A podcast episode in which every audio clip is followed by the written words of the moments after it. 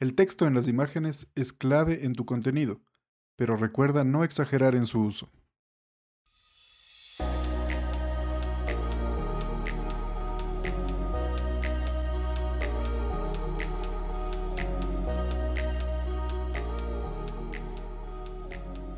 Bienvenidos al podcast de comunicación y marketing digital para todos. En este espacio encontrarán información que será muy útil para desenvolverse en la web, con consejos, situaciones y todo lo que pueda ayudarles a dar los primeros pasos para emprender o actualizar su marca al entorno digital.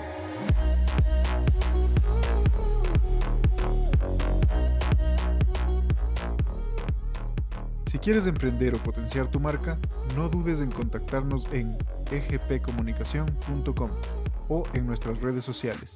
Enseguida nos contactaremos contigo para brindarte la asesoría que necesites y empezar a trabajar juntos en tu proyecto.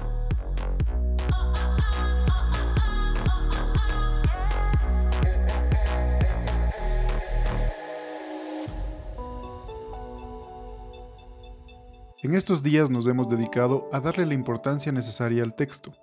Las personas que nos siguen en Instagram y Facebook habrán podido ver las publicaciones con este contenido. Pero ¿por qué le estamos dando importancia al texto?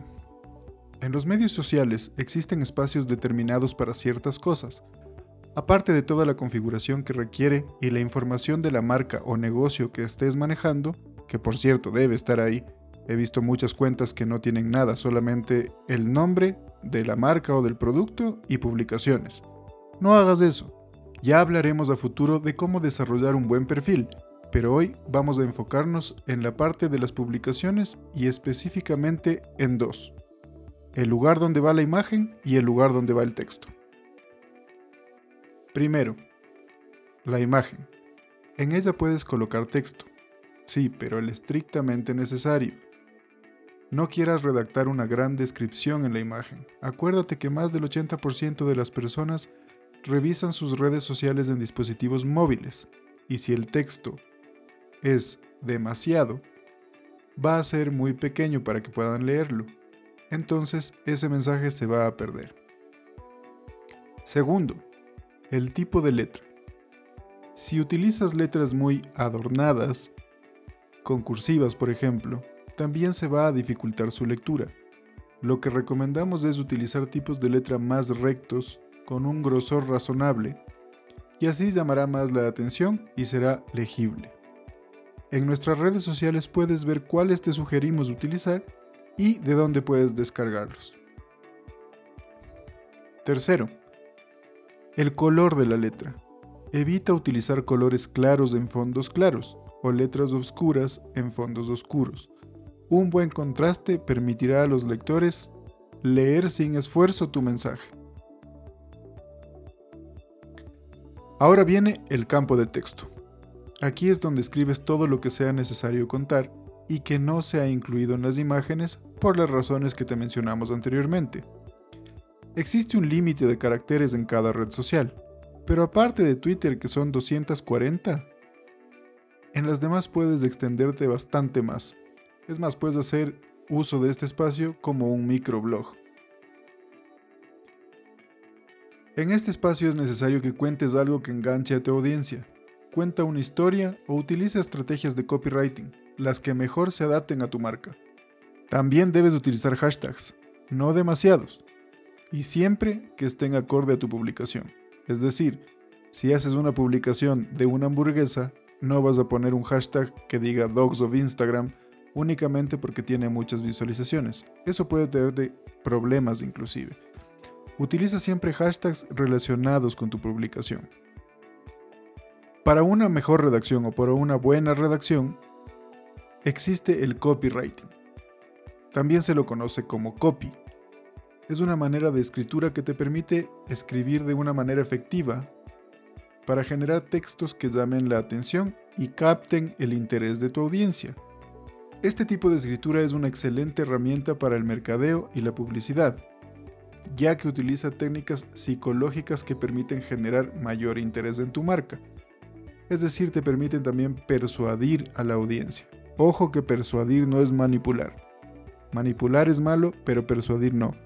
Porque en la persuasión, la diferencia es que busca el bien de las dos personas, de la persona que oferta y de la persona que demanda.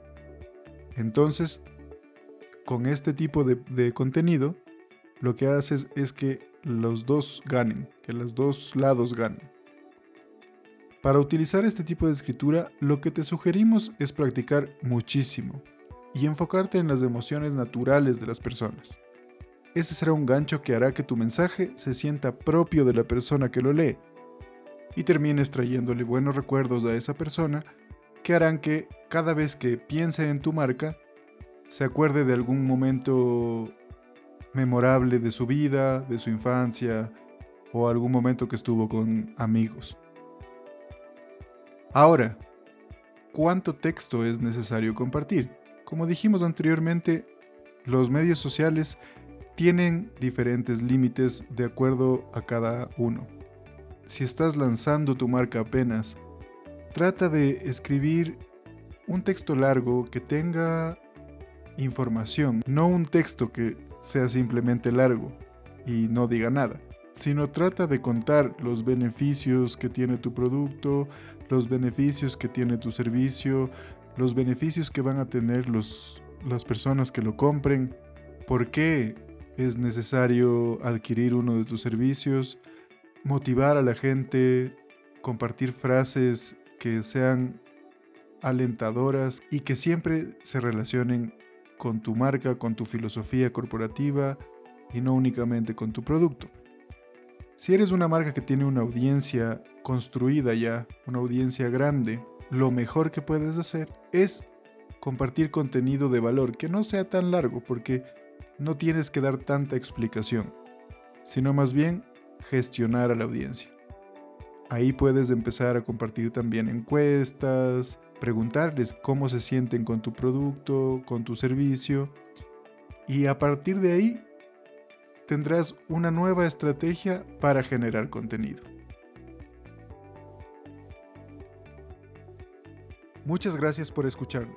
Si les gustó este episodio, por favor compártanlo y dejen su valoración en la plataforma que lo estén escuchando.